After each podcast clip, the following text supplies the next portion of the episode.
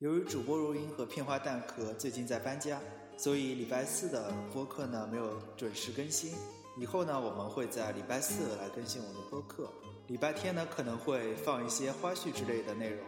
还有呢，我们的播客已经可以在喜马拉雅和荔枝 FM 上收听了，大家记得去收听哟。上期播客呢，我们主要和三位美女编剧聊了一些编剧在中国的种种限制。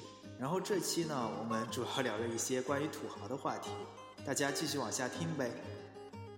编剧为什么时刻处于恍惚状态？为什么剧本里不能出现脏字？骂人不带脏字是怎么练成的？为什么说惹谁都不能惹戏文戏的女神？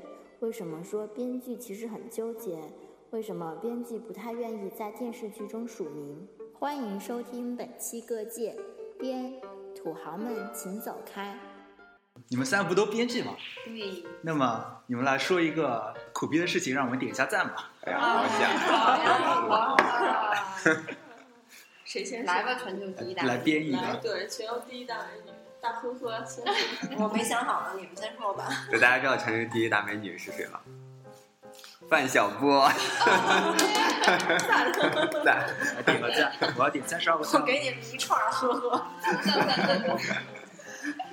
然后就一串全球第一大美女，中签儿呢。呵呵。刚才说到哪？就是说编一个咱们大家糗事，让我们乐一下。自己那个那个苦逼的事儿，让他们点个赞。啊，是。好吧，今天先由我来说吧。好啊。今天呢，我来这个录音地方，本来我要坐四点五，只要五站就能到了。啊。然后我我是那个大概两点两点钟吃的麦当劳，然后跑下来那个麦当劳，因为两点钟有豪华午餐嘛，很便宜。然后我就跑跑下来，看到走到那个车站还没走到，然后看到一部四零五啊，好老响，哒哒哒哒跑过去，吧唧就上车了。上车以后就说，哎，五站路嘛，很快就到了，然后就站就站着嘛。然后就是我戴着耳机，好像那个售票员在嘀咕些什么，我也没。仔细听见，对，没听见。然后我也没看这车是怎么走的。然后走着走着走走到那朝阳公园了。然后我一看，怎么到朝阳公园了？然后把耳机稍微拿下来，听那个售票员在叨逼叨什么。然后那 个售票员就是说：“这是四零二，是四零二。”啊！哎呦我靠！然后我就看到那个我，然后我就从朝阳公园朝阳公园下车了，望了一下四周。对，大大家听听明白了没有？大家记住了，以后千万不要去吃麦当劳了。要不然就会遇到像如今这样苦逼的事情。对呀，都是因为吃麦当劳吃的。我我刚刚发了微博，还有人点个赞呢。赞，赞，点赞那个人也是吃麦当劳了。麦当劳躺着中枪的。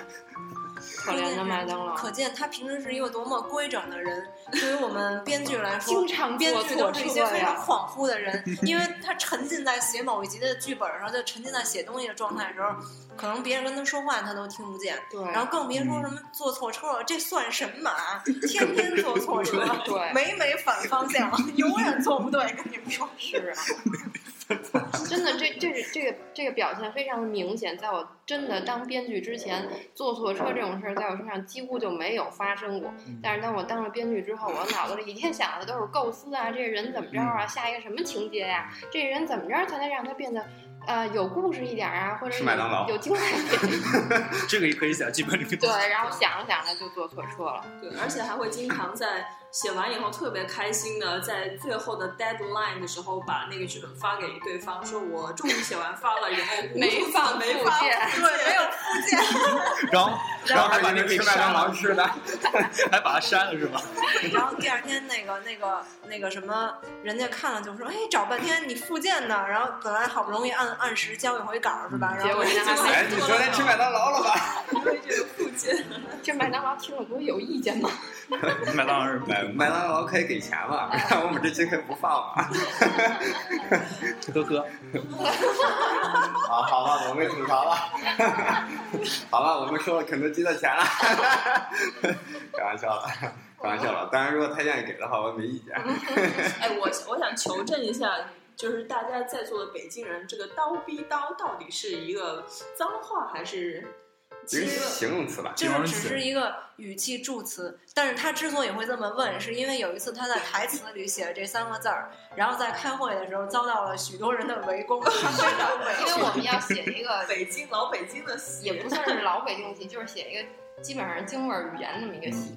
但是我们的李俊编剧他是一个湖南人，土生土长的南方美人。他是一个会管于钱儿叫于于钱钱儿的 人。有一天非常正经的问我们：“请问什么叫于钱儿？”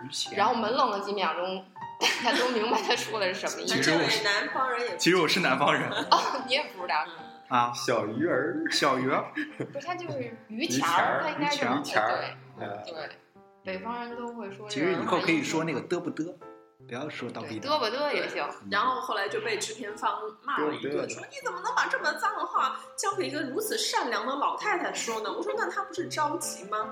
他说着急也不能说脏话呀。然后当时啊、呃 另外一个你都想说脏话了是吗？另外一个编剧马上跳出来为我解围，说：“哦，这是一个南方的编剧，他刚来北京，还没有开始深入的了解我们这里的生活和语言氛围，所以他急于的想把他学到的所有的北京话都表现在了他那个剧本中，然后，然后我才逃过一劫，不然人家还会以为我是一个表面上看着冰清玉洁，其实内心充满着肮脏龌龊的一个编这你你你想不下去了。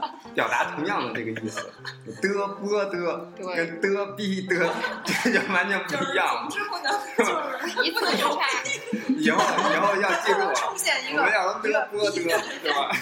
是我们老师后来就教育我说，以后你写剧本，凡是含这个字含含“逼”字的都不可以写出哦来。，你妈逼你结婚了吗？不是这，你你你妈逼你结婚了吗？你要妈改成强迫。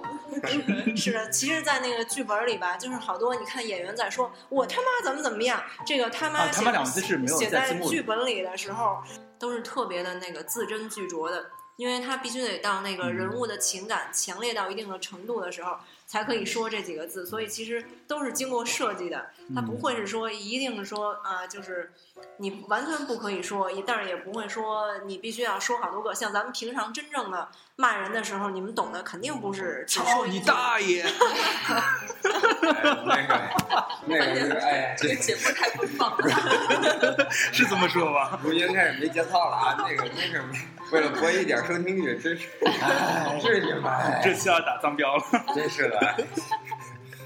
然后我们有可能从那个第三的那个位置要下来，成为那个成为第二了啊。然后那个我看到有些电影啊，里面的人即使说他妈的，然后那下面字幕还是没有他妈的。嗯，然后那个电视剧也是这样，但是其实这又有什么用呢？没用。是我觉大家有得它就是一个语气助词嘛，对就是你把它把它理解为这个，就对，因为有的时候加上这三个字儿，这个人物确实马上就很不一样，嗯，非常鲜活，而且让大家很体会到他当时那种愤怒，真的很愤怒。嗯嗯，所以说把我刚才说那四个字让那角色说的话，那角色就丰满了。对，很丰满。但实际上最丰满的北京老爷们儿骂人的时候，你们可以去那个去看国安的比赛的时候，你们感受一下，啊，傻逼没进球。最接地气的。但是我们都不能写，其实我觉得从那个以前那个像像冯小刚的一些这个剧本里面，它能体现出来一些，就是他会有一些这这种怎么说，就所谓的贫的这种方式呢，把一种呃所谓的北京老爷们儿这种开玩笑的或者这种变着花样的、变着词儿的那种骂人或者损人的那个，来，给展示出来，让我大家就会觉得哎这个好玩。我们也会写很多损人的话，就是是阴，就是人阴气沉沉把这个话说出来。，对但是绝对不能说脏，写太多脏字儿是不可以的。可以就是骂人不带脏字。嗯，哎，对，这个是技术活，你这人长得太对不起观众了吧？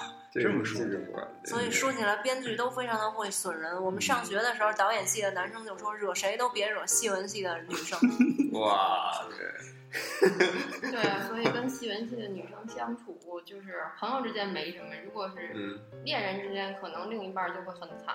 他给你报道了还是不是？因为编剧最擅长的就是分析一个人物，嗯，啊，然后呢，同时如果你即使是没有什么事儿，他都能给你无事生非出你是在干什么事儿，并且有 A B C D E 多种选择。你干了这件事儿，你下一步会有怎样的行动？他会结合你这个人物，为你设计未来二三十年的蓝图。然后还是不同版本的蓝图。对对对，而且会对一个人啊、引发各种的联想，有时候会把一个人想的过于完美，然后事实却事与愿违。然后一个人本来挺好的，然后被把他想想成那个对，很坏。其实对，其实就各种脑补。嗯，对各种脑脑力对对对，其实说白了就是特别的作。嗯作死，就是不作死不作死就不不会死，对，哦特别容易作。新闻主要是真真的是一种职业病。戏文哦，戏文对全系译文戏剧、影视文哦学，要，这样才和文学搭上边了。嗯，对，我想起那个去年的时候春节晚会上那个是是谁演的那个小品来着？就是那个毒舌妇，就是真是蔡明演那毒舌蔡对对蔡明演那个真是就是几句话骂人都不带当字儿的，那嗯，是什么？是的，那个编剧很很聪明，他叫 他叫感冒，哦，是吗？有时候会去哦看他的东西。啊，朱琳，什么行业里面就都知道了哈。对他，他他是一个很灵的人。对对，那个很有意思。那什么，我的地盘儿，你的，你在哪根电线杆上留下记号了？很有意思。那个，对，这样的话，像那个动感地带广告都不敢随便打了。哦，对啊，编剧有时候也蛮无奈的。我想起一件事情，就是大概是去年吧，反正也刚入行不久的时候，有一个制片人朋友，呃，发了一个剧本过来给我，是一个分级大纲，然后他说他的老板让我帮他看一下这个剧本中间有没有什么问题啊，能提点意见和建议什么的。然后我就说那我帮你看一下吧。结果从头到尾看了一下这个剧本，其实整个构架什么都还挺好的，没有什么大的问题。但是中间有一个女的，就不知道为什么，就女二的相当于戏份相当于女二，可是从来没有任何的作用，就是主角在哪儿，她在哪儿跟着待着，也没有也没有推动剧情，也没什么特别好的台词，就特别废的一个人。然后我就直接把那人物给删了，删了以后我寄回去，我说嗯、挺好的这剧本，反正我觉得没有什么问题，但是中间有个女的很明显很呆的在里边完了以后，那个那个制片人就没事儿，那我直接发给老板了。结果过了一段时间以后，突然他给我打电话，非常紧张和生气，说你怎么中间上来一个人物？我说是啊，我不是跟你说了中间有人物特别呆吗？我直接给你删了。他说嗯那个人你怎么能删呢？那是我们老板的儿子的女朋友，是准儿媳妇，你不能删，你必须给他留着。我说哦这样啊，我说那行啊，我说那我帮你写好点吧，好吧，这么重要的一个人物，其实他还是很有发挥的余地的，我帮你写好点，我重新帮你改一稿。然后后来我改了一稿，就加了一些色彩什么的，加了一些戏份。然后过过一段时间，他突然又给我打一电话，演不了。说不行啊，你怎么能把他写的这么好啊？你写的太精彩了。回头这人演的很出彩，以后直接就跑了，就不是他的准儿媳妇了，就跟别人好了，就红了，哎就火了。然后，然后，然后你知道，编剧是其实是很纠结的，有时候你没有办法。对，所以你们真的不要有什么都骂编剧，看见烂戏的时候，因为你知道有有时候我们也很无奈，比如说，嗯，有时候我们写的写的东西，我们很想说，呃，还是别给我们署名了，因为 太多了，就最后已经被面目全非。对，有时候出来出来混好多年，然后以前的老朋友、同学说，听说你在你在做编剧，你写过什么？我们写过的都不敢讲 一一讲就骂呃这个问题，其实我们也就随便写一写。煤老板为什么热衷于拍自己的发家史？其中有哪些闹剧？土豪介入编剧会有什么后果？为什么土豪们喜欢在电视剧中发泄情感？为什么专职编剧会变成性格很怪异的人？为什么女编剧都不容易嫁出去？自由职业者有什么困惑？欢迎收听本期《各界编土豪们请走开》。有时候我们也会很无奈，就比如说，嗯，碰到一个投资方啊、类似于煤老板这样的，让我们写一个他的发家史，可是呢，又不能写成当代戏，所以呢，他就会找一个古代的人，然后呢，呃，比如古代的商人如何发家的，然后呢，我们想也好嘛，随便吧，就编编好一点就行了，对吧对？好，一个大纲拉出来，分级拉出来，好，开始了，这这个老板 伐薪烧炭南山中介入了，马上就开始提意见。哦，这个男一号啊，一定是非常有钱的啊，非常大气的。我们说怎么大气呢？你比如说他手指头十个手指头，每个指头上必须都要戴满金戒指。我操！然后啊，我说还要表现这个人非常厉害啊。他比如抽烟的时候啊，人家都是把烟弹到烟灰缸里，这个人必须啊身边 身边有个人有个手，不是身边有一个巨大的蟒蛇，是他养、哎养的，然后把那个烟灰缸那个把烟的烟灰直接就是吸在那个蟒蛇的蛇背上，这个各各种是王林的信徒。呃对，特别的搞笑，然后就会就会介入到各种，比如说还有他自己。这可以说吗？就是煤老板自己出轨了，哦完了之后他媳妇发现了，就跟他闹，他老婆跟他闹，完了之后他特别的伤心。然后怎么办呢？又没办法跟老婆离婚，因为如果离婚了要分财产财产呢，对吧然后就开始把我们分了一半煤，我就把我们编剧 招过来开会，然后说，哎你你你你你们加一个人物哈，把这个这个这个富商你给他加一个老婆，再给他加一个第三者，然后让这个第三者跟他就是搞外遇之后，他老婆呢要来反对这个事情，然后他直接把他老婆给关到小黑屋里痛打一顿，然后再把他剁手剁脚，然后那他自己当编剧吧。然后我们当时想，这跟剧情有什么关系啊？就好多戏会这这样，你要么就弄出来成为一个特别二的剧，嗯要么就直接黄了，你知道吗？然后跟你主要说跟他主要说，嗯，您老，还是直接回去写吧，写了我帮您改改。这就是满足他们自己的私欲。可以那个做一个这样的，只只是他自己在家能看的。我想起当年那袁世凯家那报纸来了，然后他袁世凯那儿子说：“哎，你看全国老百姓都都欢迎你当那个皇帝呀、然后我发现那报纸是单独给他印的。然后后来是怎么回事？就是他们家那厨子，就是买鲍鱼的那什么。鲍鱼的报纸，对，是袁世凯的女儿，然后找着了，说哎，呃说老爹，说不是，说现在那外面那个骂成一片，说都反对你当那个 当皇帝了。袁世凯才知道，哇，也单独给许他他印了一份，突然觉得袁世凯真是天真。图洋图那印。对啊，所所以同样的情况的话，可以给这王煤老板专门拍一个，说哎，你自个儿可以在家里看嘛。对，有的那个电影里面的情节就是这样的，为了哄这个煤老板，就好像那个甲方乙方里不就基本上都是这样的，嗯替这种煤老板式的搞笑人物来圆他自己的梦。啊，对，我想起那时候那个，好像在《北京人在纽约》里面那个姜文儿，就是他到一定程度的时候，他甚至叫一个乐队，就给他自己一个人演奏，嗯，就是那种。嗯我那会儿写了一个电影儿，这个电影儿真的是幸好现金都没有卖到院线去，因为他的出品方自己都说。我们真的不想出品，因为实在是就是被这个导演已经搞得难以行。这个导演是谁我就不说了，他是一个很有名的人。然后呢，他是叫了他的关系户，类似于那种什么儿子的女朋友之类的，或者是也不知道是不是他的某个女朋友。然后呢，一个跟这个剧毫无关系的一个人，在这儿用五分钟的时间唱了一首歌，在一个电影里，大家都知道电影这个蒙太奇 剪切，一个镜头剪一个镜头要接一个镜头要非常的干脆利落。对，他就直接让这个毫无关系的人在里边唱了一首歌，然后各种就是夜店范儿，对，从头到尾。唱好听了。哎，这个有点像美剧，战就是什么呢？你演一段情节，加一段歌舞。你说的是印度剧吧？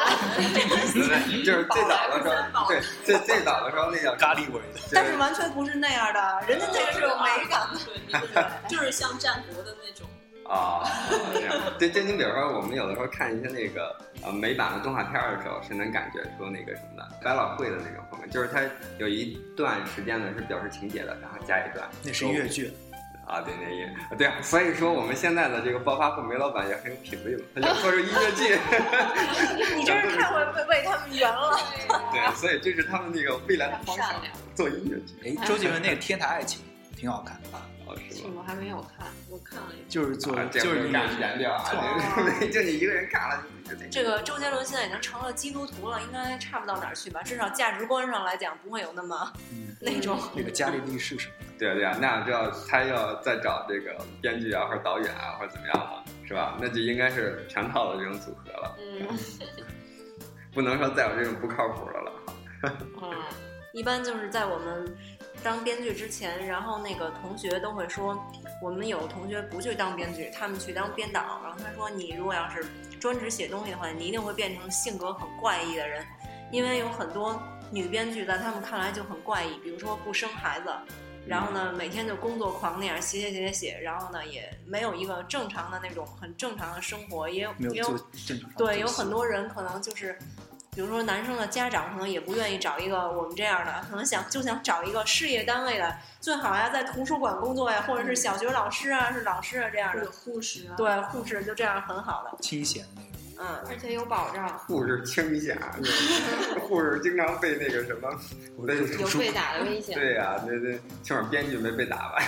主要那个可能就是觉着我们这个职业对没有什么保障。我们确实在就是嗯，因为我们都属于自由职业，然后也没有属于一个单位，然后所以我们可能在保障上确实比那些朝九晚五的上班族们会差一个档次。但是自由啊，对，就是自由，自己交保险。对，对，只能是这样。所谓的自由职业者，就是说的好听，说的不好听的话，会被人理解为没有工作、游手好闲的一帮人。是，你看我们有时候签证，人家都不让我们过，对，就是因为没有工作。没人给开证明。对，而且这个我们这个行业也经常会受到大家的误解，就是说，可能会有不懂的人就会说啊，你们这编剧多好干呀，不就是编吗？编还编不出来，谁不会编呀？然后我就只能很无奈说，对对对，大家都会编，希望大家都来干我们这个职业。你来编一个五十集的巨著巨著是吧，但是很多人真的是这样想，特别是各种老板呐、然后制片啊，他们会觉得不就是编吗？不就是你就是打字吗？其实就是很容易的事情。然后每个人都认为自己会编，然后所以你剧本交出去以后，每个人都可以跳出来对你的东西指手画脚，对你说这个不行，那个不行，一定要按他们的来。但是他们却丝毫的没有这个故事的框架结构，丝丝毫没有一个整体的把握。也根本不顾及人物的逻辑，他只是是会一时兴起，怎么怎么样，他会觉得啊，突然间他觉得他编的这个很精彩，就非要要求你加进去。但是其实这真的是一个技术活，对绝对不是什么人都可以干的，这是一个高级技术工种。他他昨晚做了个梦，哎，那边情也挺好，对哎，把人加进去，经，常就是这样，经常。也一定要理解他们。不是，因为他们一开始也是这个自由职业者，你要知道哪个煤老板和哪个那个呃房地产商一开始不是自由职业者，但是自由的挖煤、自由的修东西，对于他们来说的话，有可能在很多这种怎么说，你要知道，那那有可能他要加进去的东西，跟刚才如云说了，说他做了一个梦，那很多就是他梦想的东西，就是就像那个像我们有的时候说电影也好或者什么的，说的造梦，那就是这样，就是你现实当中没有办法实现的那个你你想把它通过一个一个剧来实现出来，就是来呃来实现你。就是虚拟的那种价值。对呀、对呀、所以可能对他，你你要知道，对他们来说，如果他们有这样的梦的话，你知道他之前的时候心里得受过什么样的伤害啊？所以，哎呀，还是那个理解一下吧。他那个 他那个想把他老婆关小黑屋，哎呀，关不了啊，哎呀剧里关，还还要给剁剁剁剁剁断，还杀千刀。嗯，对啊，哎呀，那那哎个呦，我们只能说互相理解。对，只能理解他们这份心，就是空有创作热情，却看不到自己没有创作能力的这份心。呃，如如如果要是有一些煤老板在听我们的节目的话，呃，也请你理解一下我们的编剧啊。是，如果有煤老板在听我们节目的话，可以赞助我们拍个微电影。对对对，呃就让这您来这个我看行先把先帮我们把那个节目改成视频版，这个时候呢就能看到我们的美女嘉宾了，然后然后那个 先先帮我把这个实现了你确定我们煤老板听完以后不会雇凶来是买来谋杀你们吗？你确定梅老板能听完吗？你确定梅老板能听到这里吗也许梅？老板，也许明年你就会发现某一个剧里面某一个人叫某某某，然后 然后被被拍被拍就然后出来一个人，对，云天使高峰，不是不是，我我我头名儿都不敢说很多你名字了刚才 我头名儿很多无所谓，有可能那大英不干了，那我不管，那我不管。直接有一个叫高峰的人第一集就死了，然后然后煤老板而且投资，死了还是被千刀万剐，对他是个 DJ。对。对，他的职业就是一个 DJ，然后在一个节目里说错了一句话，然后就被为什么中国的编剧会羡慕美剧编剧的权利？为什么美剧的编剧方式在中国根本行不通？网络是如何改变整个电视剧生态的？为什么说自由职业以后会变成一种主流？有哪些值得一看的国产网络剧？为什么电视在未来可能会变成一种仪式？欢迎收听本期各界编土豪们请走开。对，所以有时候我们就非常羡慕美剧编辑的权利，因为他们讨厌哪个人，他们就会把这个人给写死。但是我们不行，只能还得让他重复死。观观众然后投票，然后把他弄活，然后再把他写活。其实他没死，那个月月里面不是人头都落地了吗？对，他能活，还是活，太牛了人。呃，对，所以他们的编剧工作真的是一种但是美美剧是和中国是不一样，它是一个礼拜放一集，对，然后一个礼拜编，它是现根据观众反馈，嗯然后再来编下去。对，但是我们中国就是整体打包，就是刷四十集，给你们四十集，你去分个集，分完集以后去写，找人去写，写完以后刷一下交上去，审一下，嗯，可以拍就行了。这是应该是根据大概就是周期就半年吧。其实也有编剧水平的问题。说句实话，美剧那种做法放到中国，有几个编剧敢这样做，其实也很很难说。其实这也可以是一个市场，嗯，虽然是，但是我估计短时间内应该不会。但是中国人是那个里面很多人在浑水摸鱼，真的写的不行，真的真的写的很不行。就但所以中国人就喜欢快餐的东西，就是对，你电视剧，你最好就是这么多集，四十集全放出来，我一次性看完，嗯，这最最舒服的事情。他觉得呃特爽。对对对，其实我觉得对这个方面呢，有有一种猜想啊，比如说现在其实，呃，通过这个电视啊来看电视剧的，有可能会不像以前那么多了，因为大家会觉得，比如我在网上我可以连着看，嗯。那这个时候呢，会觉得，比如说电视的这个受众呢，会逐渐的成为一个小群化，因为主流的群体，比如主流的这个呃社会消费群体的话，它会更多的来来运用网络。那这时候能看电视的那些呢，有可能就是一些电视剧，它真的能成为肥皂剧，就是说那种上年纪的呃大爷大妈有可能才看，比如说像年轻人的话，他看的话会从这个网络上从网络上面去看。但这个是的话，但是我们看电视，看电视是有一种那个有一种层面在上面，就是有大家一起在干一件事情，大家一起在看电视。但是我们如果是在网上看这些东西的话，只是自己一个人在那边看，对对，所以所以说就是我 我想他们说的那是两种观对我众群。我我我想说的那个没说完啊，就是它有可能会导致一个什么样的这个倾向？比如说现在我们能看到 有一些这个电视剧在开始制作或者这个呃投资拍摄的时候呢，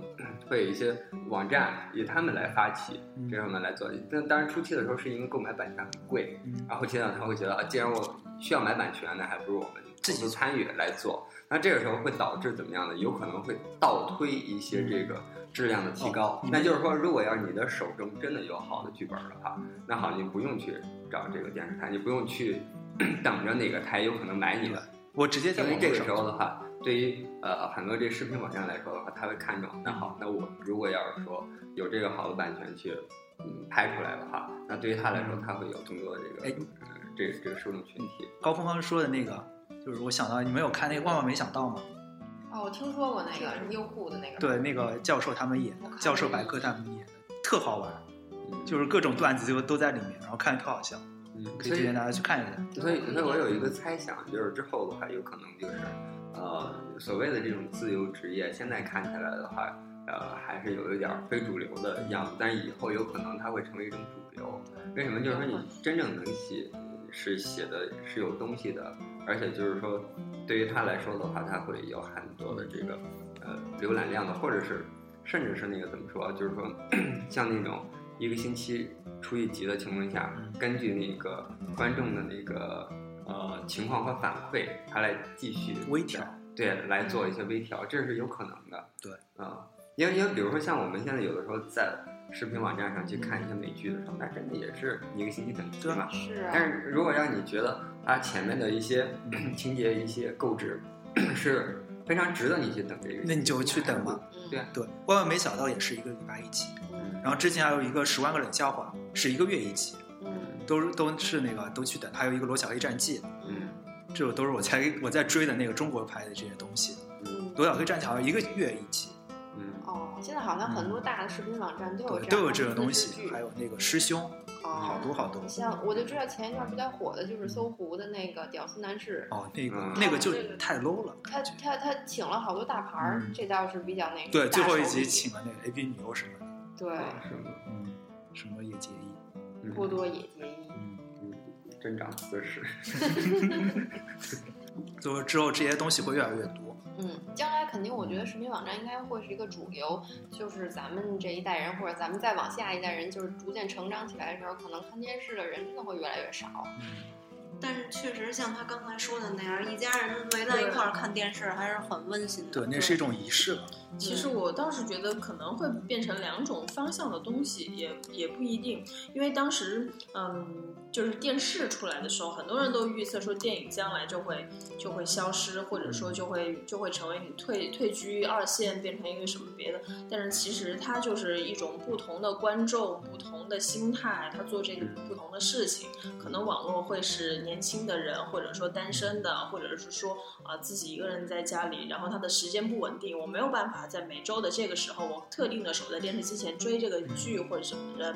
呃，这是这一波人，但是还是有很多的家庭，他们也应该是愿意在电视机前看着电视剧，对，所有人一起，然后吃着瓜子，吃着饭，唠唠嗑聊天，对，然后一家人在一起，应该是其实另外一种其。实他们在乎的不是电视，就是对在乎的是大家对，就在一起那种感觉那种感觉。其实我觉得有的时候，比如说现在的话，会经常有有这种这种习惯，就是我们大家呃聊天的时候，在家里面聊天的时候，为了放松一些的时候，把电视打开。对对有些背景音它对，就是有个声音。对，它就是一个最近有一个电视剧叫《打狗棒》，就是 好像叫打狗棒，有一个男的，那个就是像女的一样，然后他是被太监的孩子，从小被太监养大的，就是那种属于神异系的电视剧，那种嗯跟抗日有关系，然后但是又比较神的那种传奇这种戏，然后现在那个。反正上次去同学家，他跟他妈他爸什么的还挺爱看这样的戏，看挺乐呵。对，看的挺乐呵。然后这时候家人也会就着这个电视剧有很多的交流，嗯，但是大部分听到的交流都是不是说这个戏，就是其他的戏，嗯，都是瞎演、瞎编、瞎写，就是这样不是，我妈有时候会看那个电视，说如果我是他，我会怎怎怎么怎么样，怎么怎么样，啊，这然后就可以入戏的表现，然后入戏以后，然后。然后他在他再说，他说这这戏后面几集我都可以把它编好了，巴拉巴拉巴拉说了一遍，然后后来一看，哎，有点，后来再看下去的时候就是这样。后来那个然后有有一个定律就是，两个男的喜欢上一个女的，其中有一个男的会死掉。什么两个女的喜欢一个男的，一个女的会死掉？这湖南台的吗？不知道，这是我这是我妈总结出来的一个经验。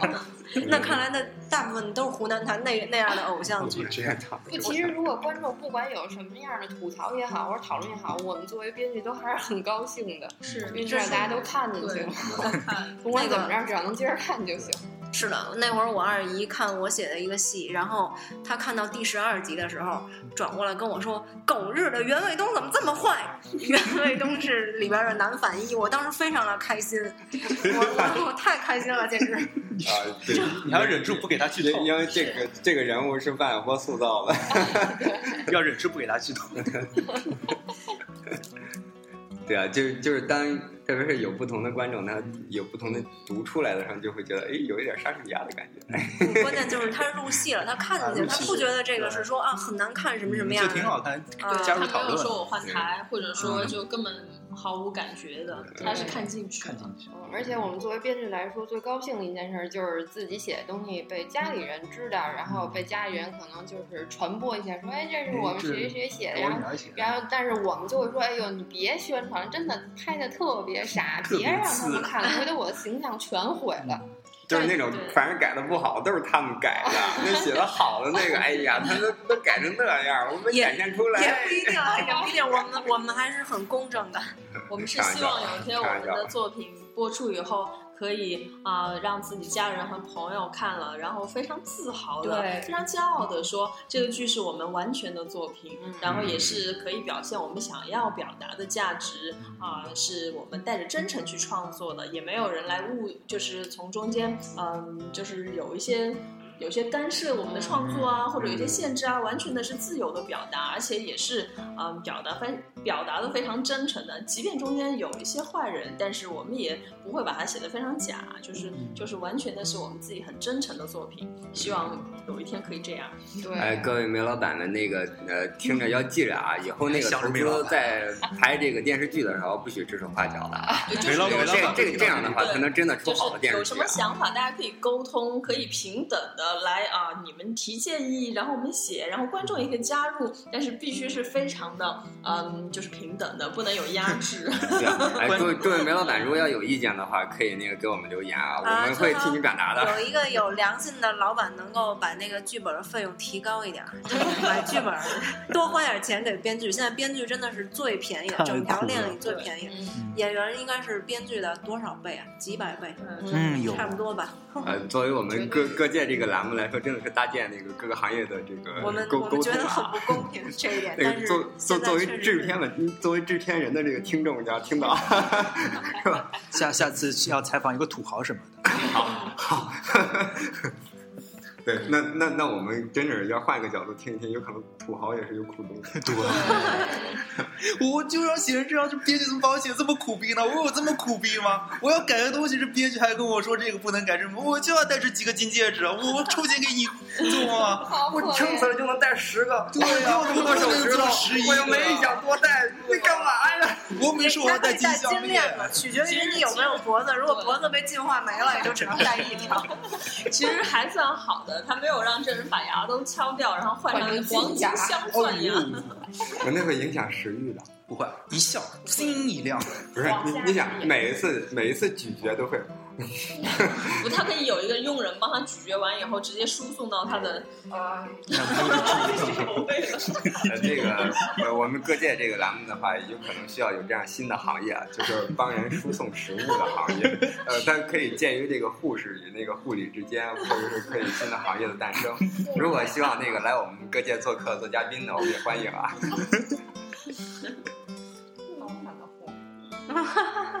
啊，是不是差太远了？不远了，不远。好吧，差差不多了，还要聊吗？还聊不？你们还需要听点什么？演艺圈的八卦，好啊，好啊，那我们那个再开一期。请请请那个编辑们来讲一讲演艺圈的八卦啊，真的落地的、接地气的八卦啊，再录一期吧。啊！再录一期。你把前面的剪了，然后后面的掐一个。先先一下拜拜。你说一下拜拜。拜拜，你重复用两次就好了。不能这样。好好好，大家拜拜。不是，本期节目就暂时先到这里，大家拜拜。拜拜拜。好了，好，拜拜。呀，哎呀。如果喜欢我们的节目，可以通过微博与我们互动。我们的微博是各界 Podcast，还有我们的 QQ 群三幺四六六二九零六。我们也欢迎各界听友做我们的嘉宾。只要你有自己的见解和想法，都可以和我们联系。我们期待着您的到来。谢谢收听，拜拜